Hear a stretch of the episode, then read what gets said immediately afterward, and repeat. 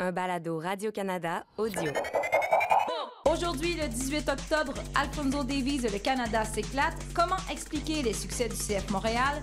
Et qui est Wilfrid Nancy? Ici Olivier Tremblay. Ici Christine Roger. Ici Wilfrid Nancy. Et vous écoutez Tellement Soccer.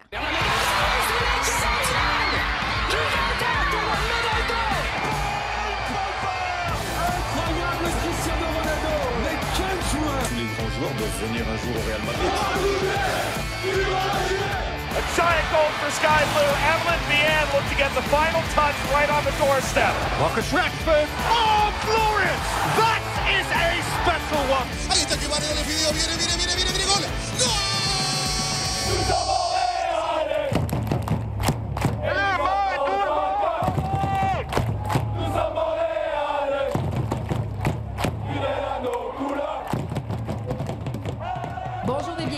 cette nouvelle édition de Tellement Soccer. Édition quand même un peu spéciale parce qu'aujourd'hui, on a rem- remplacé Asun Kamara. Pour aujourd'hui, on verra pour la suite, mais aujourd'hui, on a Ben, remplacé... Je sais pas. T'aimerais ça, hein? euh, Regarde, on le met sur la table. là. Donc, on remplace Asun par euh, l'entraîneur du CF Montréal, Wilfrid Nancy. Merci, Wilfrid, d'être là. Merci à vous, bonjour. Et Olivier, t'es encore là. Pour l'instant, on t'a pas remplacé, toi.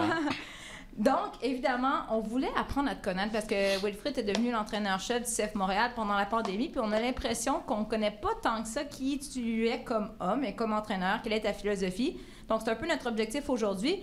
Mais pour être honnête, la prémisse aussi, c'était bon, faut remplacer Asun Camara, un gars de Noisy-le-Sec, par un autre gars de Noisy-le-Sec. Mais est-ce que c'est vrai? Est-ce que tu viens de Noisy-le-Sec ou t'es juste passé ou en fait Asun C'est nous quoi le dit- lien? Ah, le- nous dit n'importe quoi finalement. Non, non, il dit pas n'importe quoi, le monde il est petit. hein, mais euh, c'est vrai, ouais, j'ai joué, euh, j'ai joué à Noisy-le-Sec pendant, pendant un an.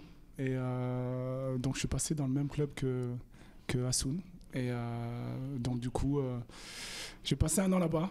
Et euh, ça a été une bonne expérience pour moi parce que hum, je devais, euh, je devais signer en, Angleterre en deuxième division. Mais euh, ça s'est pas bien passé avec les agents. Donc du coup, je me suis retrouvé euh, en difficulté. Et euh, donc euh, Noisy-le-Sec m'a donné l'opportunité de jouer là-bas. Donc j'ai joué pendant un an et j'ai des bons souvenirs là-bas. ouais. Mais nos sources dans le, le petit monde de- du soccer sources. de Noisy-le-Sec, je pense qu'on on vient peut-être de dévoiler nos sources, mais c'est pas grave. Il nous a parlé d'un certain terrain rouge Ouais. qu'il y aurait dans ce coin-là sur lequel tu serais passé. C'est quoi l'histoire derrière ce terrain-là? Ça a l'air que c'est bien particulier. Ben, moi, je me rappelle, euh, on faisait la préparation physique sur ça. On avait un coach, euh, Nasser Sanjak, Assouni, il connaît très bien, où euh, c'était, euh, il adorait la, la préparation physique. À l'époque, l'Italie était, euh, était, euh, était très bon dans ça. Et euh, donc, du coup, il faisait exactement comme euh, en Italie. Mais sauf qu'en Italie, il le faisait sur la pelouse, tandis que nous, on le faisait sur un terrain en terre battue. Et waouh, c'était c'était pas facile. idée, voyons. C'était pas facile. Donc euh, ça m'a fait sortir de ma zone de confort. J'ai connu euh, la résilience parce que déjà j'étais pas un trop un gros fanatique de de courir sans le ballon. J'aimais plus euh, travailler physique avec le ballon. Ben à mon âge euh, j'avais j'ai 44 ans, je devais avoir euh, 21 ans, je m'en rappelle comme si c'était hier. ouais. Quand est-ce qu'on va voir ça ici? Là, pour, bon, euh, on va dévoiler tous nos secrets. On est en ce moment au centre Nutrilet. Quand est-ce qu'on va voir ça sur le bord du, Non. de, la- rue Notre-Dame, un terrain en terre battue qui pourrait servir pour jouer au tennis en plus? Non, ça serait je bien, vois la nouvelle génération maintenant, euh, pff, c'est pas la même chose. Ça fonctionnerait pas. Donc, pas la même chose. donc, tu viens pas de Noisy-le-Sec, là, mais si on revient au départ, tu viens d'où? Ça ressemble à quoi l'enfance de Wilfrid Nancy?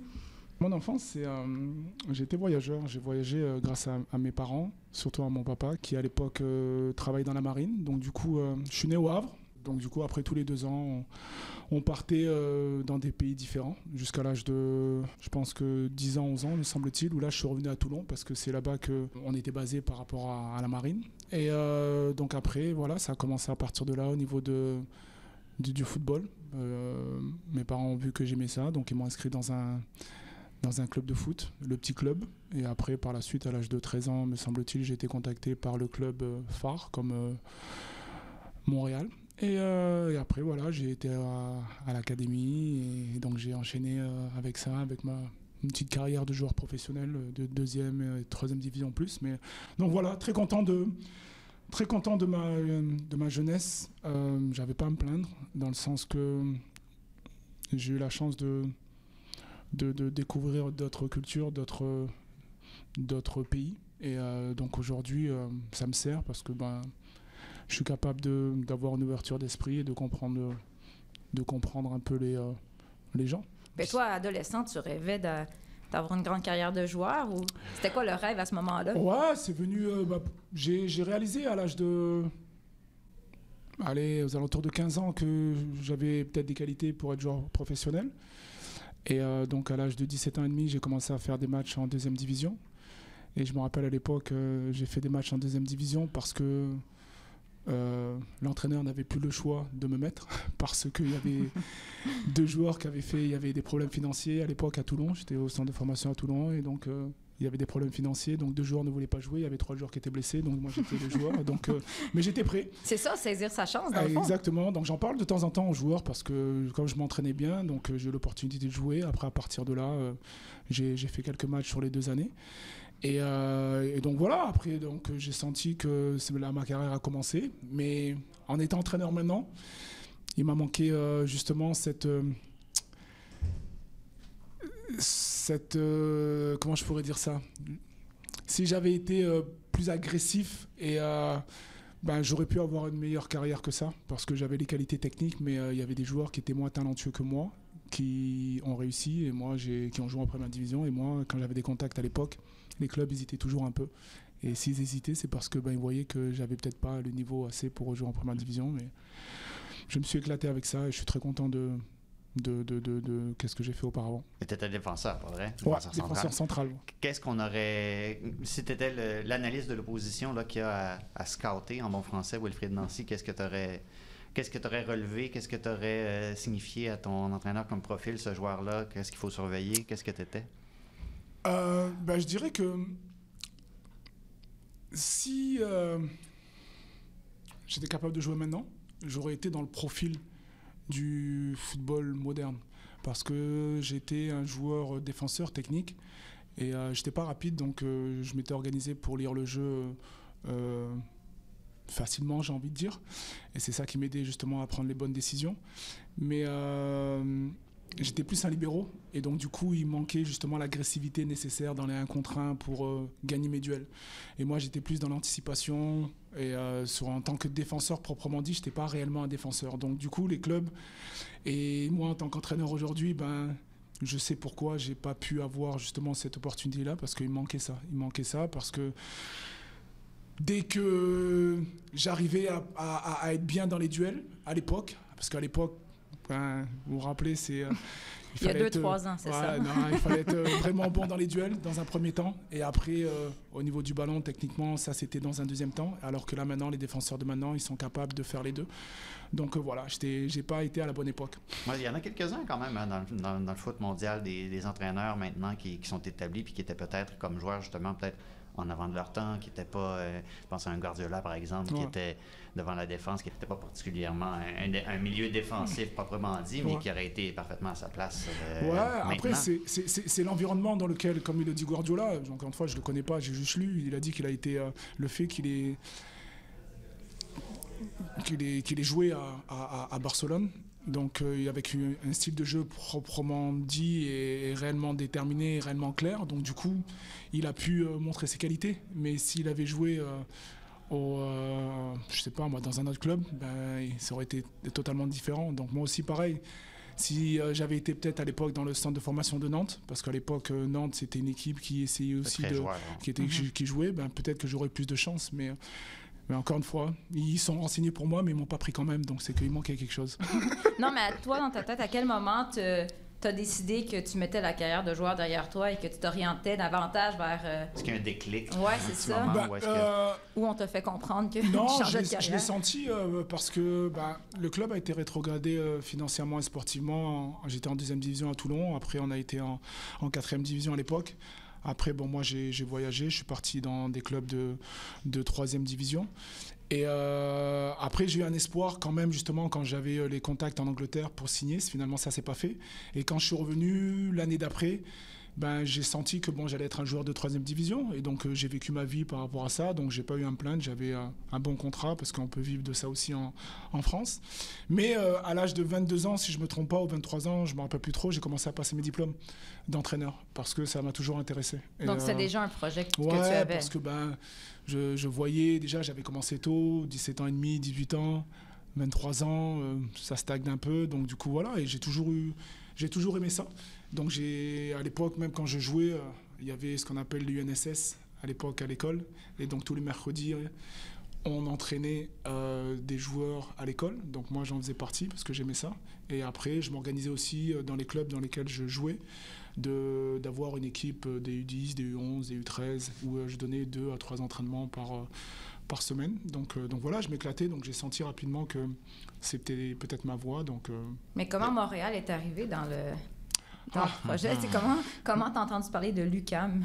ben, en fait, c'est euh, j'ai un ami, euh, ben, mon ami d'enfance avec qui, avec qui j'ai vécu euh, en France, qui est arrivé à Montréal un an avant moi. Et il savait que à l'âge de mon dernier club, c'était à Orléans. Et donc je pouvais retourner, j'avais une proposition de club parce que je suis originaire du sud de la France, d'aller euh, jouer, d'aller jouer dans le sud de la France euh, et d'avoir un poste à la mairie. Comme tous les joueurs qui n'ont pas fait une grande carrière, je pouvais être tranquille là-bas. Mais j'ai de la famille un peu partout dans le monde. Et euh, donc, du coup, euh, je savais aussi que j'avais envie de voir autre chose que la France. Et euh, j'ai ma mère, au début, je devais aller à New York. Et ma mère, parce que ma mère et ma sœur vivent à New York. Et, mais au niveau des. Tout ce qui était papier, c'était difficile. Donc, je suis venu à Montréal en vacances. Et je suis tombé amoureux de Montréal, tout simplement. Donc, j'ai dit avec moi, à mon ami que. Il m'a fait rencontrer des personnes, Christophe euh, Dutart, qui, euh, L'entraîneur voilà, à l'UQAM, qui, euh, je dis voilà, je suis prêt à venir. Lui il m'a dit, ok, est-ce que tu peux jouer pour moi? Je dis ok, je peux jouer pour toi, mais euh, je veux que tu me mettes en contact avec des personnes. Donc ça, c'était au mois d'août, je crois 2005 ou 2006. Encore une fois, je suis nul au niveau des dates, donc je ne me rappelle plus de ce que je suis venu. Donc euh, j'ai dit ok, je dis je vais tenter. Donc à l'époque, pour avoir les papiers, c'était un peu plus facile. Et donc du coup voilà, donc euh, j'ai eu l'opportunité de, de rencontrer des personnes et je me suis dit je vais tenter un an. Et je suis arrivé au mois d'août. Et au mois de septembre, j'entraînais euh, des filles, U14 de Laval. J'avais jamais entraîné de filles, mais euh, j'ai commencé à entraîner les filles. Et au mois de fin septembre, je me suis dit, ben, je vais faire ma résidence. euh, parce que j'ai senti que c'était un endroit où je pouvais rester. Et donc je l'ai eu au bout d'un an. Et après, j'ai été contacté par le Collège français. Et après, bon voilà. Tu as gravi les échelons. Voilà, exactement. Qu'est-ce qui t'a frappé quand tu es arrivé à Montréal sur vraiment la, la scène du soccer local? Est-ce qu'il y a quelque chose en particulier qui t'a accroché? potentiel, un gros potentiel. Parce qu'à l'époque, ben, moi, j'étais un peu surpris, mais c'est comme ça que ça fonctionne à l'époque. Il y avait beaucoup de parents qui entraînaient. Et euh, là, il y en a toujours, mais il y en a un peu moins. Et, euh, et il y avait beaucoup aussi de, de pseudo-entraîneurs qui profitaient du système. Et euh, moi, ça m'avait choqué. À l'époque, ils donnaient des cours privés et euh, d'entraîneurs et qui avaient de la difficulté euh, dans ça. Donc, euh, petit à petit, ben, j'ai- vu qu'il y avait un, potentiel super intéressant dans le jeune âge. Parce qu'arrivé à 14, 15 ans, après, il y avait à l'époque, la structure était différente, la compétition était différente. Mais je me suis rendu compte que dans les U10, U9, U11, U12, de la- il y avait de la qualité.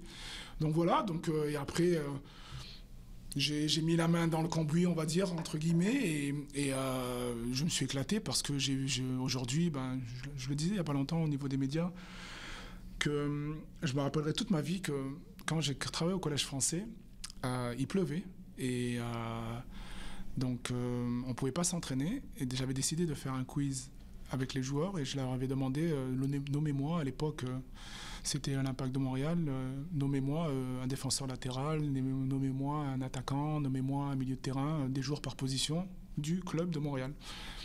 Ça a été très difficile de nommer des joueurs. Oh. Et, et pourtant, le collège français, c'était un des meilleurs collèges, un des meilleurs sports-études par rapport à ça. Et donc là, je me suis rendu compte où j'étais. Mais petit à petit, ben, les choses ont évolué. Et là, aujourd'hui, je vois mes joueurs, je vois mon fils, je vois des, mes neveux qui jouent à FIFA avec Montréal. Ça change tout, Ah, ça dans sûr. les mœurs. Ben, bien sûr. Donc c'est pour ça que encore une fois, le football n'a pas 100 ans ici. Donc euh, c'est une étape. Mais je suis très content d'avoir vu cette progression. Et aujourd'hui, pour l'équipe nationale du Canada. Je ne suis pas surpris de ce qui se passe parce que il y a une évolution et le Canada commence à bien faire son travail depuis plusieurs années. Et c'est la récompense tout simplement. Et au niveau des joueurs québécois, ben, Mais quand tu vois justement, bon, évidemment, tu es pour quelque chose, mais quand tu vois, évidemment, Samuel Piette, mais un gars comme Mathieu Choignard, qui a passé un peu un chemin similaire au Ouais. tien, puis qu'aujourd'hui, bon, les, les jeunes commencent à s'identifier à lui, ont envie d'acheter son maillot. Mhm. Qu'est-ce que ça représente pour toi? Quand il était bébé, le chemin pour, en- pour arriver là n'existait même pas. Non, c'est vrai. Non, c'est une fierté. C'est encore une fois, c'est tout le travail de l'académie. À l'époque, il n'y avait pas d'académie. Quand je suis arrivé, c'était euh, le CNHP et euh, le CNHP faisait, faisait euh, du bon travail. Et euh, après, il y a eu les académies qui ont été mises en place. Et grâce aux académies, c'est tout simplement un centre de formation. Et la différence qu'il y avait entre les joueurs d'ici en plus jeune âge et les joueurs en Europe plus jeune âge, il y avait une petite différence au niveau du football parce que il- il- il- il- c'était culturel. Mhm. Tandis qu'ici, il y avait un peu plus de hockey, il y avait un peu plus de choses comme ça. Mais après, petit à petit, euh, euh, euh, la différence se faisait sur le long terme parce qu'en Europe, il y a une structure.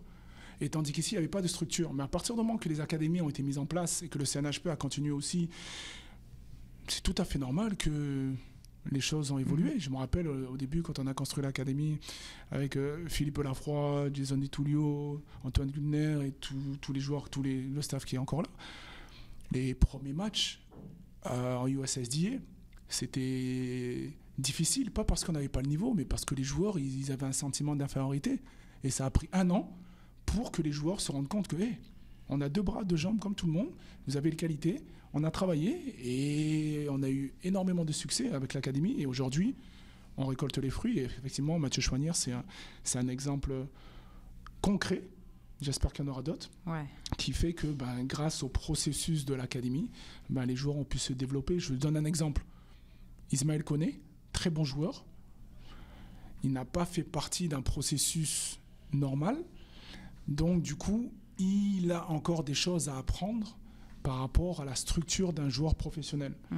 Mais grâce à l'académie, les joueurs ont pu être dans un environnement où ils ont pu apprendre sur plein de choses, sur leur, sur leur vie professionnelle, sur leur vie footballistique, mais en même temps sur leur vie de tous les jours. Et donc, euh, aujourd'hui, quand on regarde qu'est-ce qui se passe au niveau de l'équipe nationale, grâce au développement qui a été mis en place au niveau du Canada et en l'occurrence au niveau du Québec, au niveau des clubs aussi, de la structure au niveau des clubs, où ça s'est amélioré, je me rappelle à l'époque, c'était plus compliqué. Ben là, aujourd'hui, on a des Mathieu Choignères grâce à la structure qui a été mise, que ce soit au niveau de Montréal, mais aussi au niveau des clubs. Mhm. Donc, tu l'as dit, tu n'es pas surpris de voir la performance du Canada euh, jusqu'ici? Non. Tu y crois, le Canada à la Coupe du Monde? Oui, parce que, encore une fois, je le dis souvent, c'est un processus. Les choses ont été mises en place. Ce, qui a, ce qui a été fait dans le passé, ça n'a pas été mal fait. C'est juste qu'il y avait des contextes qui étaient différents. Aujourd'hui, l'équipe est plus jeune. C'est pas la même génération. C'est pas la même vision. C'est pas la même approche. Donc, du coup, les choses sont claires au niveau de l'équipe nationale. Ça ne veut pas dire encore une fois qu'avant c'était pas clair, mais je sens que maintenant les joueurs viennent et ils ont envie de venir pour l'équipe nationale. Ouais. Et elle est là la grosse différence. Et aujourd'hui, ben, je l'ai encore une fois, c'est anecdotique, mais John Herman a réussi à mettre ça en place avec son staff. Quand il chante euh, l'hymne euh, national, ben, il- je dis pas que je le chanterai de la même façon, mais ils sont fiers, quoi. Ouais. Ils sont contents de représenter ça. Et moi, pour moi, ce sont des signaux qui montrent que c'est important dans leur vie de participer à une Coupe du Monde, de représenter son pays. Et moi, je suis super content de ça. Commences-tu à avoir un peu une double nationalité FIFA si la France affrontait le Canada? Ouais, que-. Qu'est-ce qui se passerait dans la tête de Wilfried Ah, Nancy? là, et là, là, tu vas rentrer dans des, dans des sujets où je, je me fais à chaque fois euh, incendier parce que je suis, euh, je, suis, je suis un citoyen du monde. Donc, parce que je suis euh, français. Donc, tu gagnes la Coupe du Monde à tous les quatre ans, toi, c'est bien. je sais pas, mais euh, ma mère est d'origine euh, capverdienne, mon père il est des Antilles, et, euh, et, euh, je suis canadien aussi, donc euh, que le meilleur gagne. C'est bien Mais négocié. tu, tu parlais du staff du Canada, justement, dans le match contre le Panama, qu'on a vu, euh, le, bon, tu as sûrement vu le super, superbe but d'Alfonso Davies, et on voit euh, les membres, les entraîneurs qui s'enlacent, et on voit un Mauro Biello qui est là, que Il tu est connais. assez content. hein? Que, tu sais, il n'y a pas eu des années super content? faciles nécessairement de le voir hier euh, célébrer comme ça. Qu'est-ce que ça représente pour toi? Ah, que... Super content. Notre métier, malheureusement, et heureusement, c'est pas tout le monde qui fait ce métier-là. Moi, avant de, de faire ce métier-là, j'avais une bonne discussion avec ma femme. J'ai dit attention, si je deviens entraîneur professionnel, ben, c'est du, un contrat à durée déterminée. Donc, euh, ça veut dire que ben, j'aimerais qu'il soit long, mais peut-être qu'on va être amené à avoir des hauts et des bas, mais ça fait partie de notre métier. Et Maro, avec tout le succès qu'il a eu au niveau du club, le club a décidé de tourner la page. Ben, Aujourd'hui, de voir Maro avec l'équipe nationale s'éclater, et d'autres membres aussi, bien sûr, de, de- parce qu'il y a Nick aussi Girard qui, est pré- qui était préparateur physique avec nous. Je suis super content. Et Ouais. ils sont dans un, dans un nouvel objectif et ils s'éclatent. Et j'espère qu'ils vont pouvoir faire cette Coupe du Monde.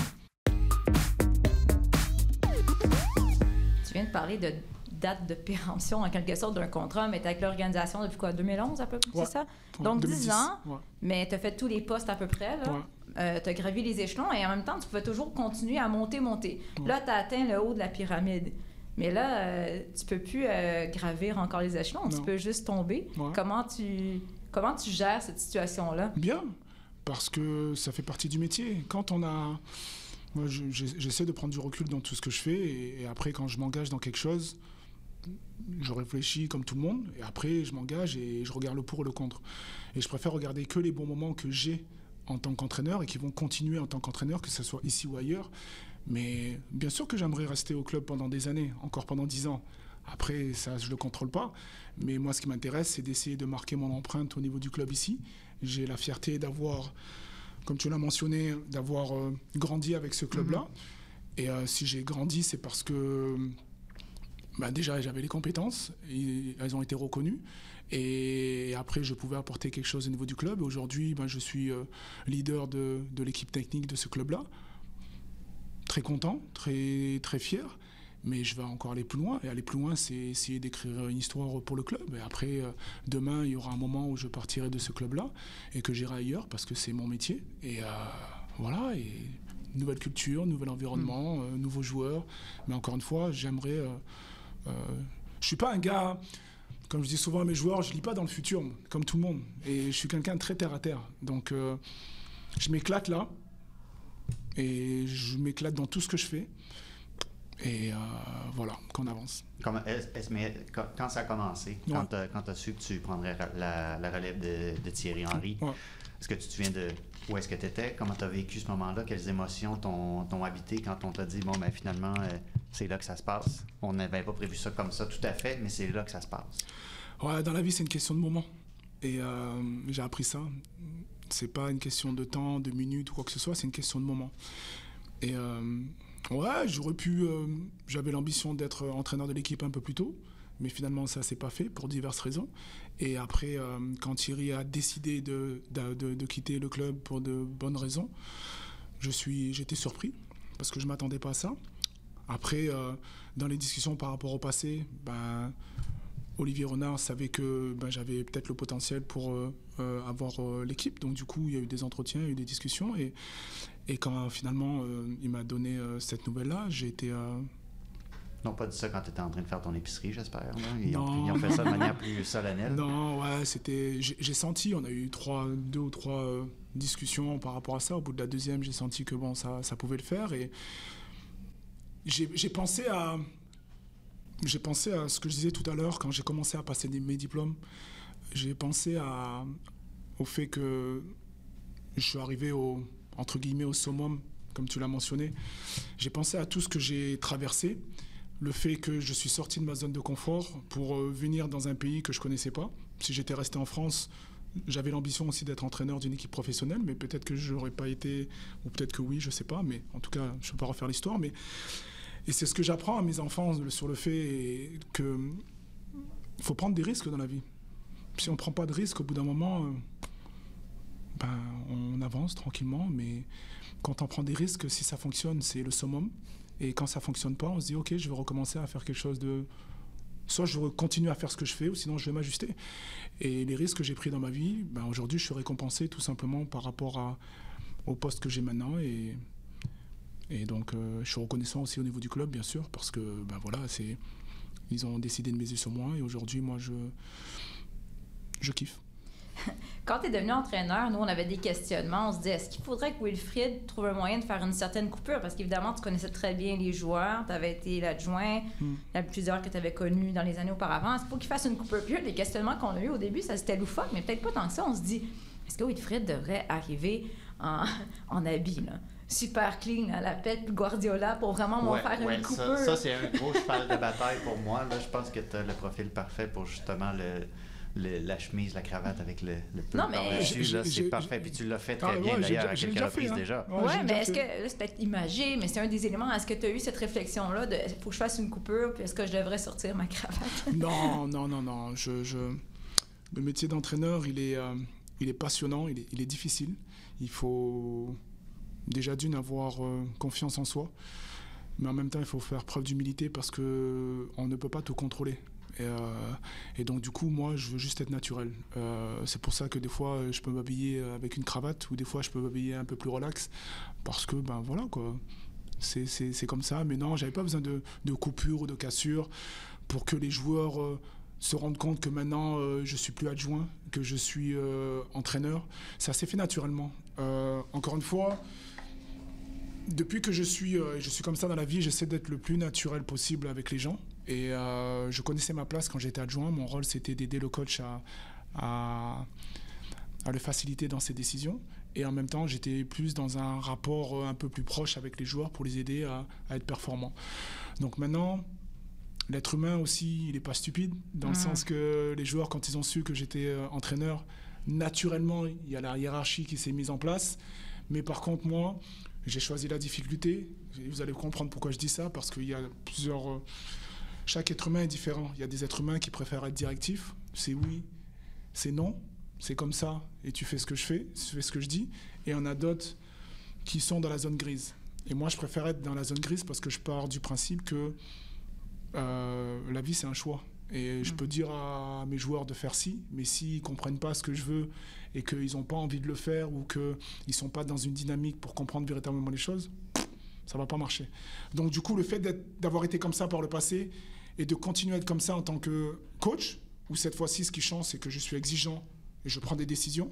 Et je suis aussi froid dans mes décisions parce que ça fait partie de mon métier. Mais par contre aussi, je peux... Je donne une anecdote. Tout à l'heure, il y a Rommel qui mettait une, une musique que j'aimais bien.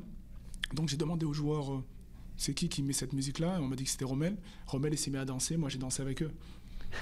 Ça n'enlève rien à. Non. Et à un moment, j'ai, je suis allé dans le vestiaire et pour me changer, et je rigolais avec euh, le staff et je dis putain, excuse-moi du temps, mais les joueurs ils doivent croire, ils doivent croire que je suis fou parce que hier j'ai, été dur avec les joueurs et aujourd'hui je suis en train de danser avec eux.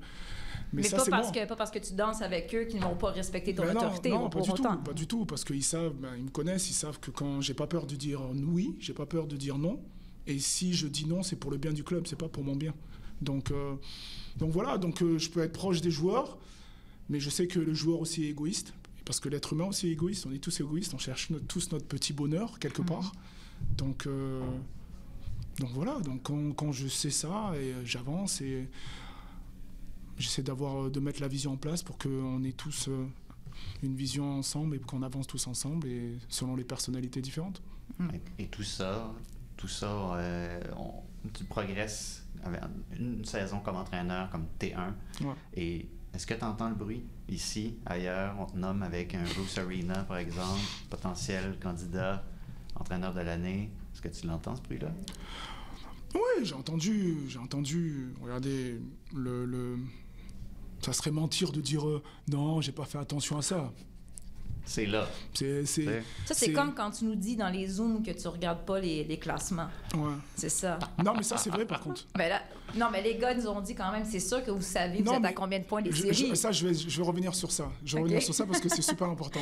Quand je dis que je regarde pas le classement, c'est que le classement, pour moi, je sais ce qu'il est. Moi, j'ai fait un calcul très simple avec, le, avec Max, celui qui s'occupe de data analyst. Je sais qu'on a besoin de 14 victoires pour faire les playoffs. Et si on fait plus de 14 victoires, on va plus haut. Donc moi, je regarde juste les victoires. Combien de victoires on a? Ça ne veut pas dire que je suis, je sais très bien où on en est plus ou moins, mais je mets pas mon focus sur ah il y a telle équipe qui a trois points derrière nous. Par contre, là maintenant il nous reste sept matchs. Là oui, maintenant je vais faire attention à tout ça. Donc c'est pour ça. Donc Ouais, après, voilà. pour revenir à, à- à ce que je disais, c'était par rapport à... Est-ce que tu entends de l'année. Oui. Bien sûr que je suis content. On fait ce métier-là euh, dans la vie. Chaque être humain a quelque part envie de reconnaissance. Après, des fois, il ne faut pas faire trop attention à la reconnaissance parce que ce sont des mots. Mais quand mes collègues de travail disent des bons mots d'un autre collègue de travail, c'est sûr que c'est gratifiant. Donc je suis content de ça, je suis fier de ça.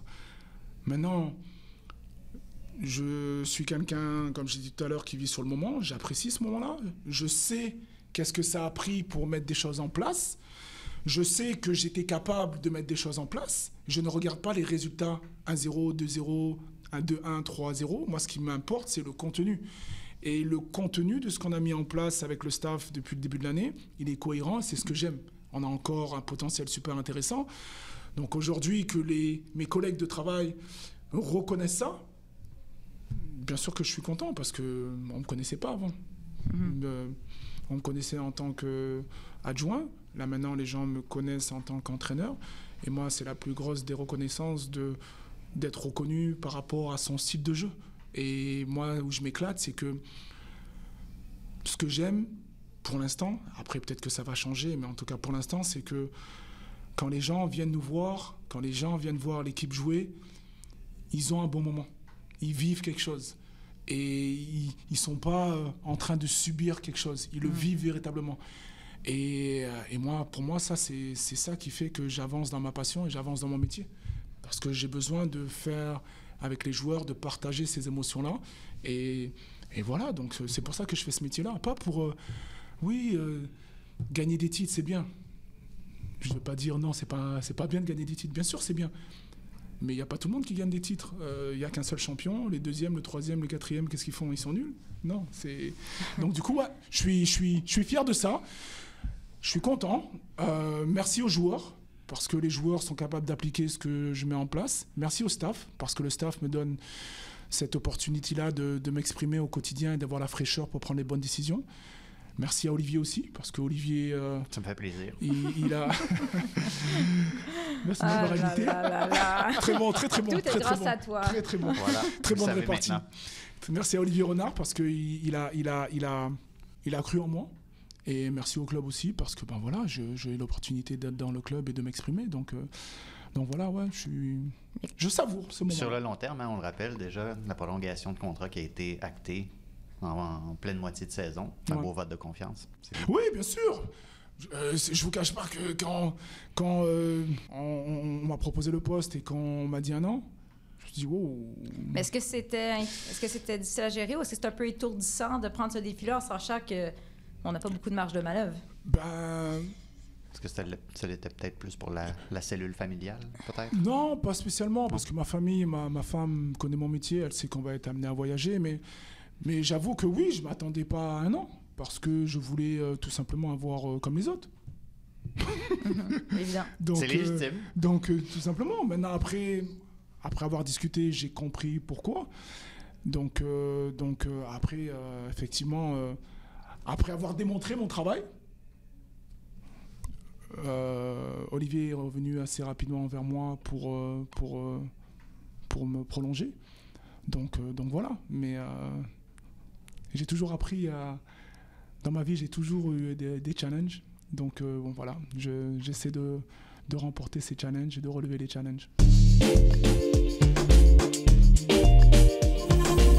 Une chose qui est assez fascinante, c'est comment tu as fait, malgré que vous aviez plein de nouveaux joueurs, à instaurer rapidement une chimie autant sur le terrain, mais aussi un esprit d'équipe, parce que tout le monde adhère au projet. C'est ce qui revient dans les conférences de presse, même si des fois, tu as pris des, des- des décisions peut-être moins évidentes, euh, que ce soit, exemple, euh, laisser Samuel Piette de, côté en début de saison. C'est quoi la Bon, solution? t'essayes de partir des controverses encore, Non, non, mais, Roger, là? non, mais c'est vrai. Comme tu l'as dit tantôt, tu pas peur de prendre des décisions pour le bien du club, même Ouais. si c'est pas la décision la plus populaire. Ouais. Mais comment tu as fait pour que maintenir euh, le groupe? J'ai Euh, eu la chance de pouvoir me construire en tant qu'entraîneur à l'académie. J'ai fait essai-erreur, essai-erreur, essai-erreur, essai-erreur. Et j'ai appris que quand on monte un projet ou quand on monte une équipe, on met une équipe en place, on se trompe, on ajuste. on met un projet en place, on met des concepts, des idées en place, on se trompe, on ajuste. Donc c'est que et c'est erreur, et c'est erreur, et c'est erreur. Et pendant les 10 ans que j'ai passé au niveau du club, et pendant le 6 ans, je pense, euh, au niveau de l'académie, bon, je ne me rappelle plus, mais le, le nombre d'années que j'ai passé au niveau de l'académie, j'ai pu expérimenter beaucoup de choses. Je l'avais fait par le passé quand j'ai commencé à entraîner aussi avec euh, les équipes du Québec, que ce soit aussi avec les sélections régionales. Donc du coup, j'ai mis des choses en place, j'ai clarifié ma vision. Donc, oui, j'avais un gros défi avec le staff. Quand je me suis assis, je me suis dit, waouh, Wilfried, on est un peu dans la merde. Parce que euh, on n'a pas beaucoup de. Tous les joueurs ne sont pas là. Euh, on n'a pas beaucoup de temps, on s'entraîne sur le synthétique ici. Il y a des joueurs, on va, je vais avoir le groupe pour la première fois, 1er avril. Comment on va faire? Mais grâce aux ancrages positifs que j'ai eus de- par le passé, j'ai pu expérimenter ces choses-là et j'ai mis ma vision en place. Et grâce à ma vision en place, j'ai mis des concepts en place et donc j'ai ne suis pas affolé, je suis resté concentré sur ma tâche et donc j'ai pu travailler sur certaines choses avec les joueurs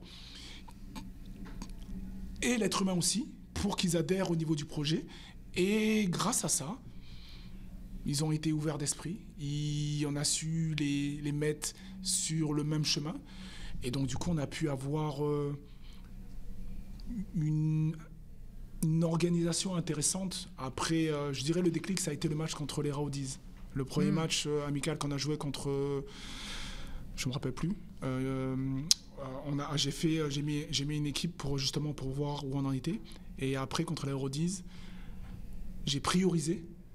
Et là, après, à partir de là, on a pu mettre les choses en place. Qu'est-ce qu'on avait besoin de travailler dans un premier temps? Et bon, voilà. Et après, donc, euh, la façon de travailler que j'ai avec le staff, euh, les joueurs, ils ont adhéré. Et puis, et puis bon, voilà. Wilfried, on veut profiter de ta présence. Je t'amène complè- complètement ailleurs. On profite de ta présence pour parler d'un des sujets qui a retenu l'attention dans le monde du soccer dans les dernières semaines. Le soccer féminin, évidemment. Le scandale qui, a explosé dans la NWSL, mais un peu partout dans le monde. Ça a été quoi ta réaction quand tu as vu ces histoires-là? Ben, peut-être en tant que coach, mais aussi euh, en tant que, père de famille, qui peut-être ses enfants font du sport aussi. Enough, assez. Il faut parler. Il faut parler parce que euh, ça existe depuis longtemps. Mais euh, avant, il y avait des. euh, les, les gens ne parlaient pas par peur de, de réprimandes, par peur de plein de choses. Aujourd'hui, euh, on a un outil qui est extraordinaire, ou même si je ne suis pas fanatique tout le temps, mais il peut être super intéressant, c'est les réseaux sociaux.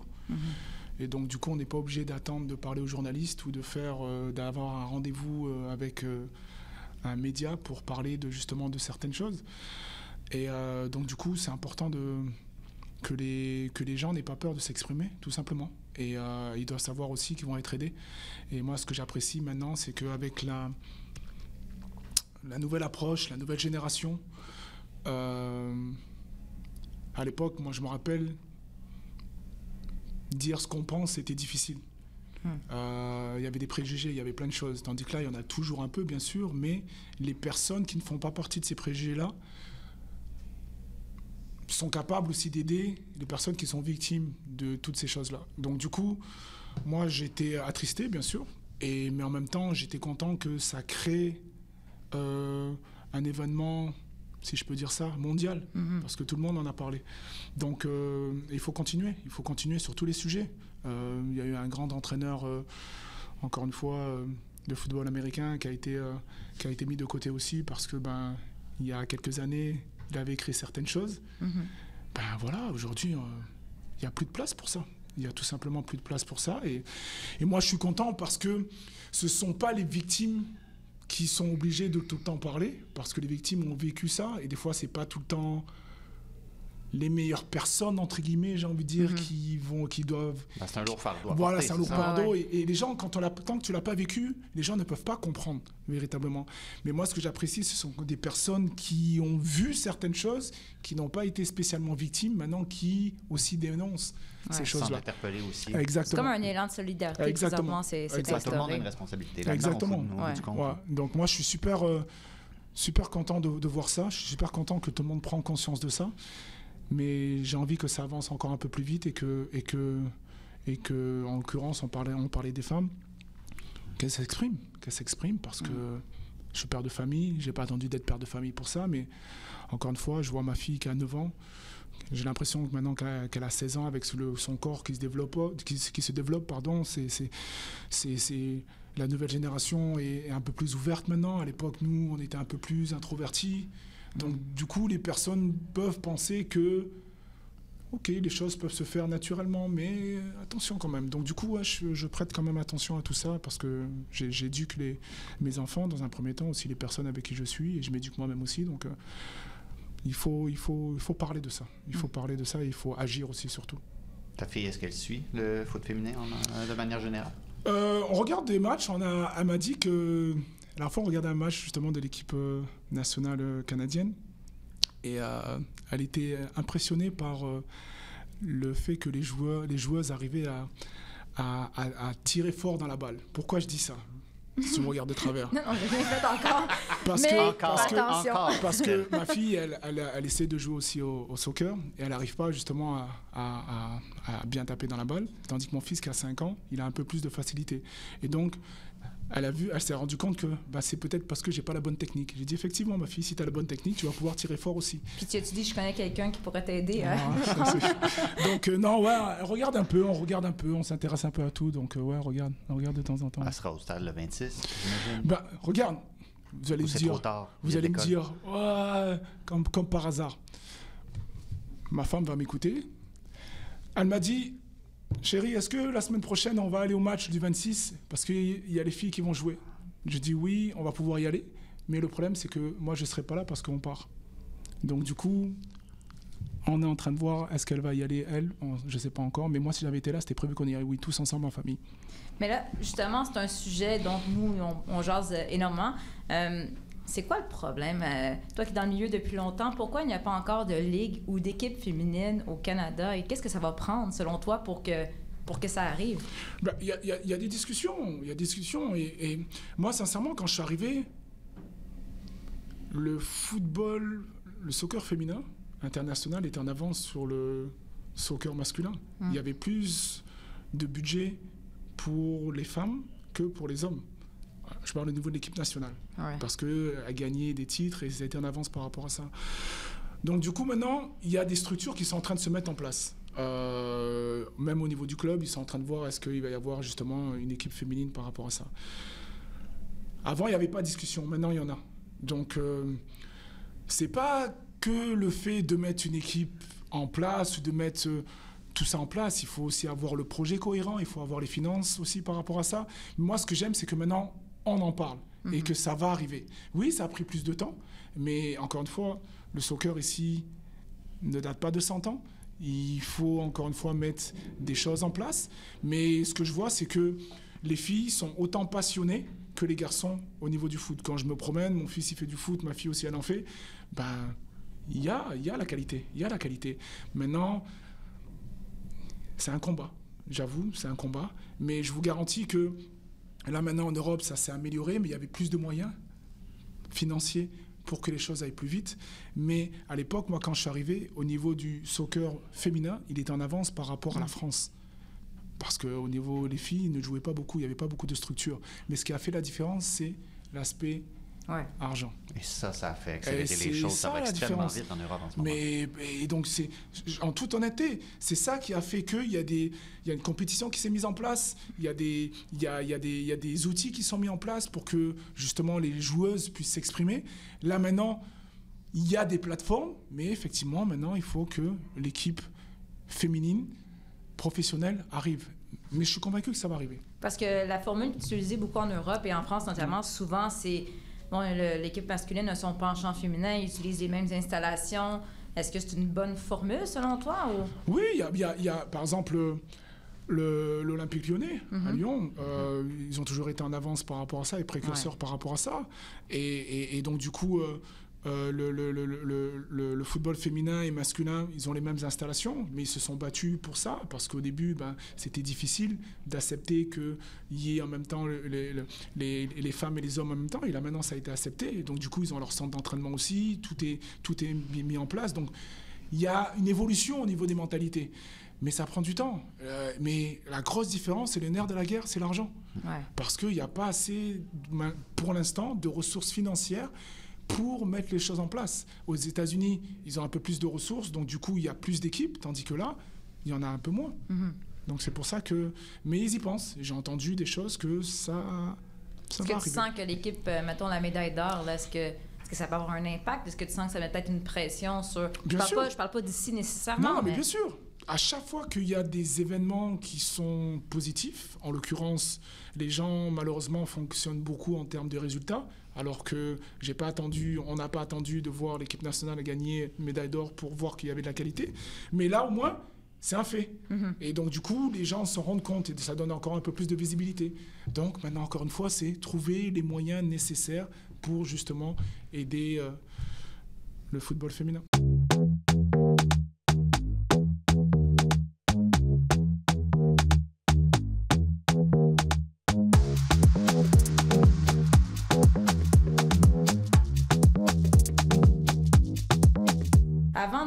Laisser quitter, parce qu'il semblerait que tu as un emploi autre que notre balado, Ça a l'air. C'est ce qu'on nous a dit. on nous a dit. Comme, on a juste euh, faire? quelques petites questions éclairs, hein, Oli? Ouais. Ouais. Pourquoi pas? Une ronde, ronde éclair, euh, ce qui te passe par la tête en premier, puis euh, au besoin, on extrapole. Le meilleur joueur que tu as côtoyé qui ne s'appelle pas Thierry Henry. Assun Camara n'est pas une réponse acceptable non plus. là. Non, non. Peter Luxin. Ah ouais? Ah, tiens donc, j'aime ça. Surprenant, Très bon. choix, super. Ben oui. L'équipe qui t'a le plus fait rêver? Euh, bah, je suis obligé de dire euh, Barcelone de Pep Guardiola. Hmm. Excellent choix aussi. Ouais, toi, t'es vendu. Ouais, ça, hein. Ça, il allait- club, voilà. Il, il allait pas dire le Newcastle de la fin Non. des années 90. Il y avait, oh, tu maintenant, peut-être Newcastle dans quelques années, Ouais, là, quand ça, ils vont se payer Messi et Mbappé, c'est ça. ouais, ouais. Le joueur qui t'a le plus mis en maudit? Wow! Peut-être pour toutes sortes de raisons. Ça peut être un joueur que tu as entraîné ou un joueur qui a fait une bêtise sur le terrain. Il ira sûrement pas dire un joueur qui a entraîné. Pourquoi pas? On est juste en On est entre nous, c'est ça. Euh, Regarde, moi, je vais te le dire, c'est Zidane. Avec son coup de balle, là, ça m'a mis en maudit. euh, ouais, c'est vrai que c'est un bon exemple, euh, Mister, euh, Monsieur Zizou, parce que il avait tout pour bien terminer. Il a un peu gâché ça. Ouais, c'est vrai. C'est En, vrai. en même temps, c'était le personnage. tu sais. Ouais, exact. Ça- ça cadrait très bien avec le personnage. ouais, c'est vrai. Celle-là, je vais la poser un petit encart, OK. L'université qui, a été le plus désagréable à affronter quand tu étais avec les citadins? Waouh! C'est méchant, ça. Ouais, mais il, écoute pas. McGill, il y avait une grosse rivalité. Ah ouais, Ouais.